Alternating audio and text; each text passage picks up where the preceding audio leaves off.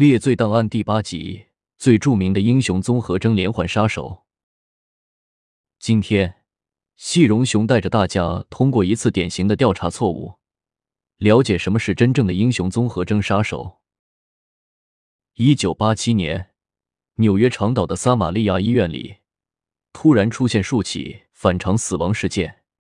多名病人在进行了成功的外科手术后，在没有明显征兆的情况下。突然猝死，短期内一连死了三十八人。虽然院方没有明说，但是有经验的医护人员已经意识到，本院可能出现了死亡天使。所谓死亡天使，是指医护人员杀人，他们其中有很多人患有英雄综合征。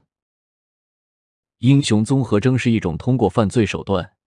来满足英雄主义情节、追求他人赞扬的病态行为。这类人通过主动让他人陷入绝望的环境，然后拯救对方，以满足自我对英雄形象的心理需求。在消防员中比较常见，有的消防员主动纵火，再去扑灭火灾。此外，这类人也经常出现在医护人员里，他们故意加重病人的病痛，再医治他们。从而成为病人的救星。然而，生命开不得一丁点玩笑，这种行为很容易导致受害人死亡。而在医院中出现的英雄综合征人员，一旦展开行动，有可能短期内造成大量病人死亡。这种是最可怕的死亡天使，他们本应该救人，却成了连环杀人犯。撒玛利亚医院内。病人不断死亡，逐渐引起了恐慌。院方没有公开表示出现了死亡天使，但要求各部门重新验证过往病例的死亡原因。众人心照不宣。其实谁都知道，这次综合调查就是要判断是否真的出现了死亡天使以及嫌疑人所在的部门。患有英雄综合征的人都有相同的特点，他们通常骄傲自大、不可一世。以自我为中心，缺乏同情心，没有朋友，无法和同事搞好关系，沉迷于高风险工作，工作卖力，但绝少承认错误。根据这个判断，院方认为死亡天使应该出自负责抢救的急诊部门，尤其以夜班医生为主要怀疑范围，因为病人濒危后，首先要抢救。嫌疑人如果是负责抢救的值班医生，就可以第一时间参与抢救病人。这不但能满足英雄主义情节，而且还可以近距离接触受害者。这是连环杀手喜欢做的事。经过一段时间的相互猜疑和细致调查，院方没有任何发现。接下来，调查目光又放到了外科手术部门，因为所有反常死者都是刚刚进行完外科手术。如果嫌疑人是外科医生，就能借此反复让病人病危，再反复救治，成为这名病人长久的天使，掌控病人的生死。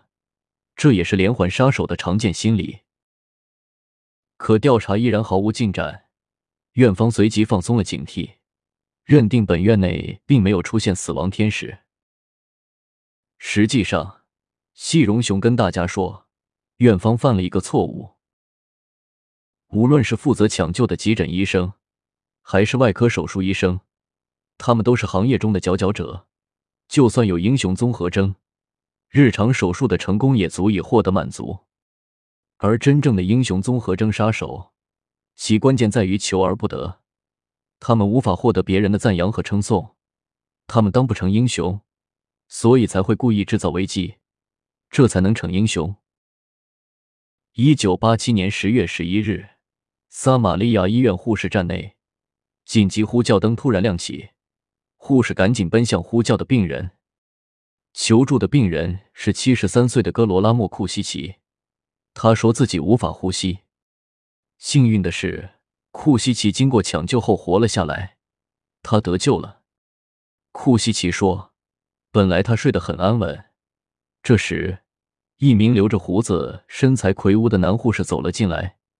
在他的静脉注射液中添加了不明药物，接着他就开始感到呼吸困难，感觉马上要死了。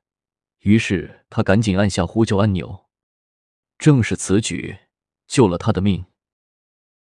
警方根据外貌描述，很快锁定了当时轮班的唯一一名男护士理查德·安吉洛。在审讯中，安吉洛对犯罪事实供认不讳。他说自己想要获得表扬，所以给病人注射松弛剂巴夫龙和琥珀胆碱。病人被注射这种药物后，会造成麻木、呼吸困难，所以无法与医生交流。这时，安吉洛就可以向医生说出自己的见解，从而获得表扬。随后，警方在安吉洛家中搜出这两种药物，同时开棺验尸，有十具尸体对药物检测呈阳性反应。其他尸体情况则难以确定。